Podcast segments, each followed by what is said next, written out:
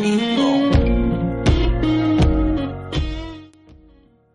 continuamos con el programa y ya nos encontramos en la sección de nuestras agencias y vamos a charlar, porque ya tenemos también al otro lado del teléfono al presidente de Comunidad, a Xavi Sempere. Xavi, buenas tardes.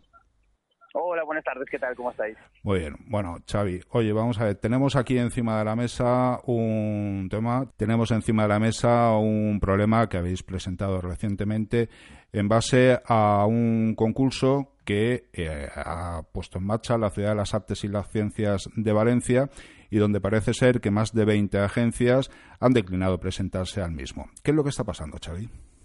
Eh, pues mira, eh, la verdad es que estamos en, un momento de cambio para la industria, para la industria de la publicidad, de la comunicación, del marketing, un cambio importante.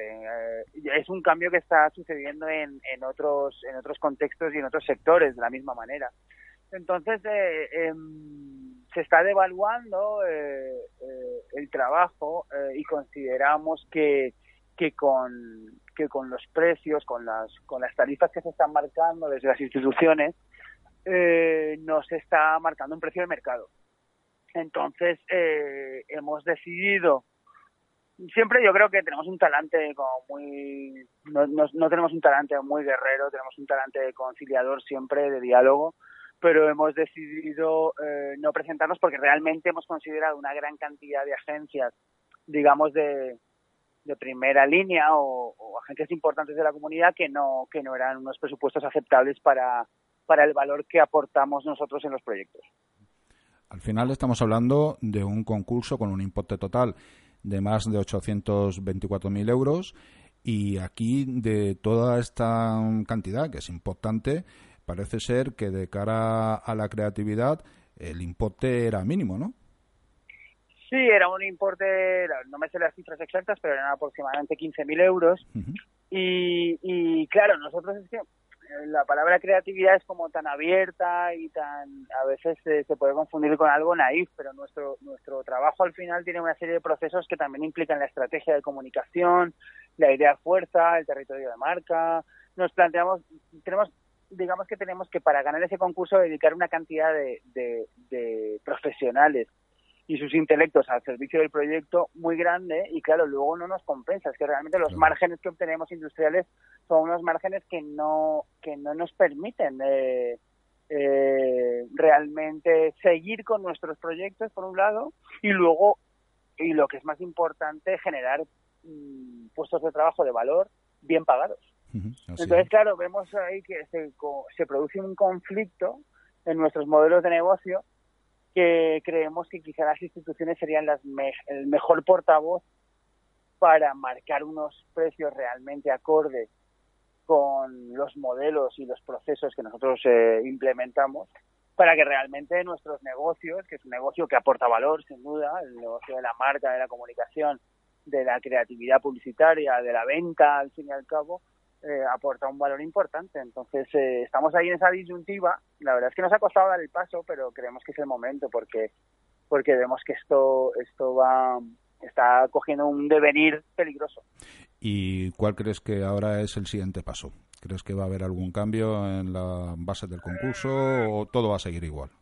Pues la verdad es que nosotros eh, la suerte que tenemos es que con las instituciones hemos tenido muy buena relación en los últimos años y, y realmente hemos tenido las puertas abiertas de la Generalitat, las puertas abiertas de los de los despachos y creo que que se va a producir un proceso natural de conversación en el que en el que se nos va a escuchar y en el que de alguna manera vamos a vamos a aprender todos de ese proceso y vamos a poner unos precios acorde con con el mercado realmente. Ya ya no tampoco es que nosotros queramos más que se pongan unos precios acorde con el valor que ofreces y con y con los recursos que utilizas para implementar esa serie de procesos.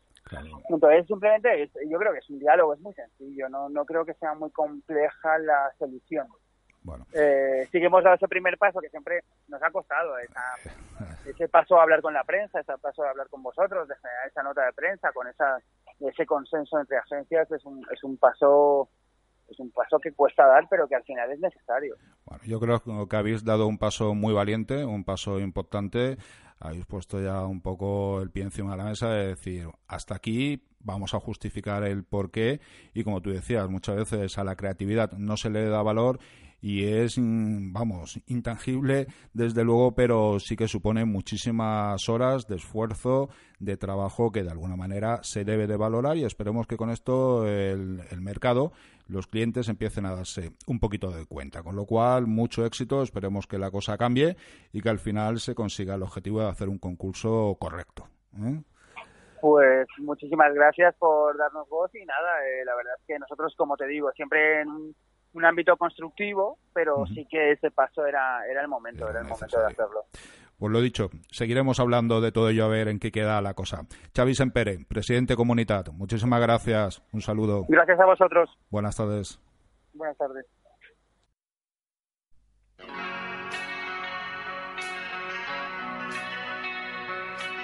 De cerca con Félix Muñoz.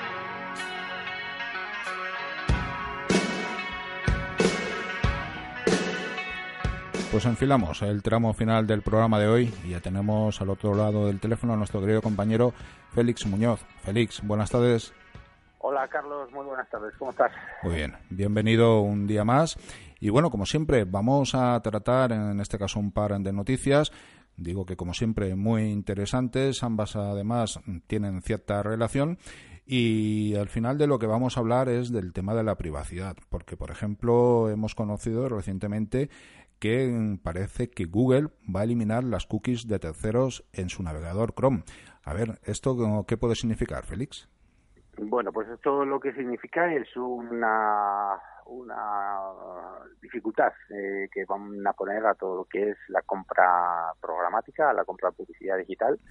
Eh, un poco para que entiendan los oyentes, la publicidad eh, digital está basada en toda la información que se obtiene del usuario, es decir, de los navegadores que utilizamos en, cuando, cuando estamos en el ordenador haciendo cualquier tipo de navegación por Internet, eh, tienen unas cookies eh, que son las que van chivándose de cuáles son las cosas que nosotros visitamos, cuáles son las webs que vemos y de alguna forma las que van conformando nuestro perfil, ¿no?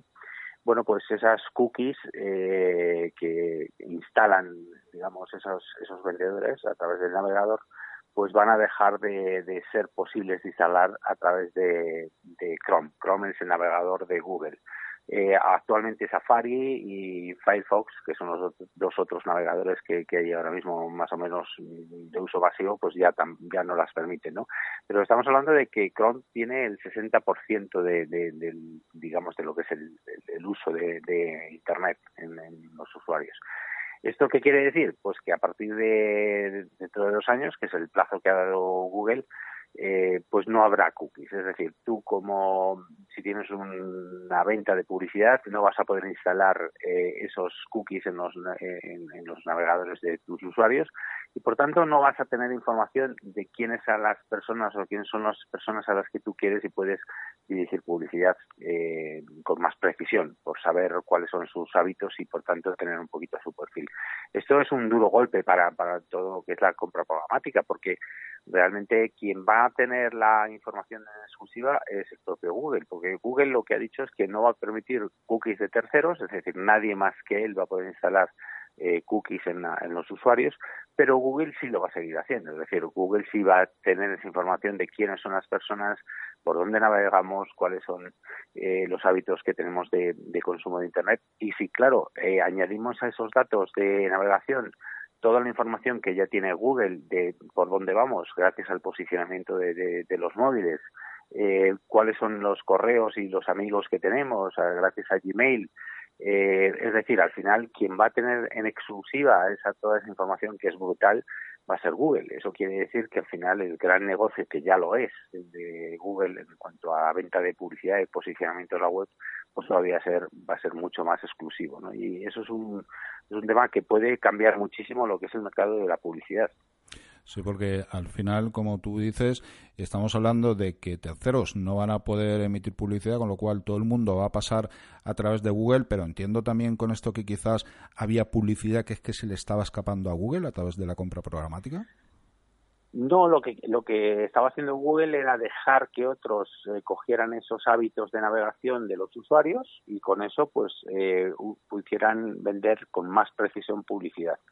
Eh, efectivamente se le estaba escapando esa parte eh, es, muy es una parte importante. Entonces lo que quiere Google es que esa parte ya quede también en ese en ese jardín privado que es como se denomina no a los a los sitios en donde ellos sí que tienen toda la información del usuario pero los demás no van a poder obtener esa información. Entonces va a ser una delimitación de lo que es el la información del usuario, que Google ya la tiene y que no hasta ahora sí está compartiendo gracias a la instalación de cookies de, terceros, pero a partir de dos años pues no va a compartir. ¿Y eh, eso qué quiere decir? Que si alguien quiere hacer eh, publicidad con precisión, va a tener que pagar a Google para que sea Google el que haga el que apunte, digamos, ¿no? Y el que dirija esa publicidad a esas personas. Con lo cual, los costes de la publicidad digital, lógicamente, también subirán, se verán incrementados por estos pagos que habrá que hacer. Bueno, o si no suben, lo que va a ocurrir es que eh, el negocio va a pasar a manos de Google. Es decir, a lo mejor para, para la gente que hace publicidad el coste no sube, pero se va a quitar del medio a muchos intermediarios. Es decir, al final ahora mismo que Google ya tiene una de las tartas o tiene la parte más grande del pastel publicitario, pues esa tarta se va a hacer todavía mucho más grande. Correcto. Bueno, y como decía, continuamos también con tema de, de privacidad. De hecho, se había leído, se había escuchado últimamente en estas últimas semanas, un par de meses, que WhatsApp podía llegar a tener publicidad. Había incluso un equipo de trabajo que ya estaba planificando la integración de, anuncios en, la app, pero finalmente acaba de decidir que no lo va a hacer. ¿Cuáles crees que son los motivos de este cambio tan importante, Félix? Bueno, realmente eh, esto ya se sabía, es decir, desde el mismo momento que Facebook se hace con WhatsApp, es decir, cuando Facebook compra WhatsApp, en el momento que ya tiene eh, millones de usuarios, es la red social de, mayor uso, eh, todo el mundo de alguna forma pensaba y sabía que esto al final iba a tener repercusión en el negocio de Facebook. Estamos hablando de que si antes hablábamos de Google, que es el primer beneficiario del negocio digital, el segundo gran beneficiario de la publicidad digital es Facebook, ¿no? Facebook compra WhatsApp, compra WhatsApp, eh, en ese momento se le ponen muchísimas restricciones porque eh, precisamente para, para no convertir aquello en una especie de monopolio, porque estamos hablando de que es una empresa que tiene Facebook, que es la red social más, más difundida, después Instagram, que también es la segunda red, y tercero WhatsApp, que es la red de usuarios de, mayor potencial y volumen de, gente que está ahí apuntada, ¿no? Entonces, eh, WhatsApp se, se le ponen pegas por parte de las autoridades eh, americanas para esa compra porque se iba a convertir en una especie de, monopolio, ¿no? Eh, en ese momento se le hace firmar a Facebook el compromiso de que nunca iba a unir las bases de datos de WhatsApp y de Facebook, porque si unimos esa información, digamos, la información de los usuarios puede ser tremenda. Eh, eso es un poco lo que asume eh, Facebook y en principio no, o por lo menos dice que no va a unir esas bases de datos. Lo que ocurre es que después con el tiempo se ha, se ha visto que sí. De hecho, eh, los dueños de, de, WhatsApp, que en un principio están no, no, no pierden el control de la compañía, permanecen en la compañía, pero ya se enfrentan a Facebook cuando Facebook declara abiertamente que va a convertir en WhatsApp en una red social en la que va a haber publicidad. ¿no? Ellos, ellos no querían nunca que hubiera publicidad, que no se utilizara de una forma comercial, pero Facebook anuncia que va a haber publicidad. Y, eso, ese anuncio que se hace, pues pone un poco también las alarmas y las luces rojas, pues eh, porque de repente, pues el, otro gran actor de todo ese mundo publicitario que es Facebook, se iba a hacer con una, una red social que hasta ahora había prometido a sus usuarios que no iba a utilizarlo comercialmente y en aquel momento pues iba a hacerlo. Bueno, pues lo que ha pasado es que al final ha desistido porque realmente las dificultades, las trabas que se están poniendo, incluso la huida de estos dos eh, dueños originarios de la, de la sociedad, ha provocado también todo tipo de malestar en los usuarios y al final lo que han tenido que es que dar marcha atrás, decir que, que no iba a utilizar comercialmente la red. No es que no es que nos fueran a mandar eh, mensajes, es decir, nadie iba a mandarnos WhatsApp eh, sin nuestra autorización, pero sí vamos a ver cómo a lo mejor la mitad de la pantalla se convertía en un gran anuncio donde nos iban a poner publicidad. Eso han pensado que podría ser una molestia muy grande, más de la que los usuarios incluso podrían estar eh, o dispuestos a soportar.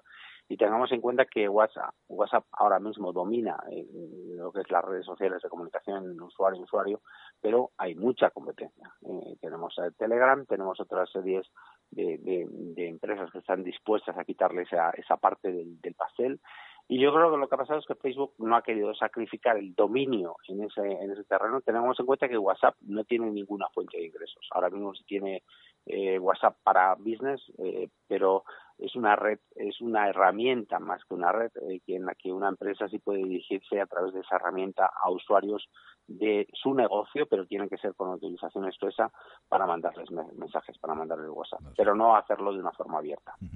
Bueno, pues dos noticias realmente importantes en todo lo que es el ámbito de la publicidad digital y de la privacidad de datos, de la que tanto se está hablando hoy en día y, vamos a seguir hablando, lógicamente, a lo largo de, mucho tiempo.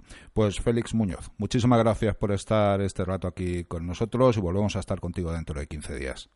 Muy bien, Carlos, muchas gracias. a ti, un abrazo, buenas tardes. En comunicación con Carlos Ferragut.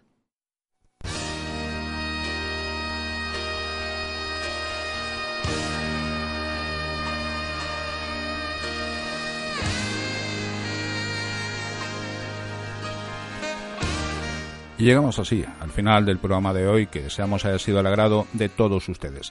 Volveremos a estar aquí en principio el próximo martes con un nuevo programa y con el contenido de la entrevista de cada semana y de las secciones de nuestros distintos colaboradores.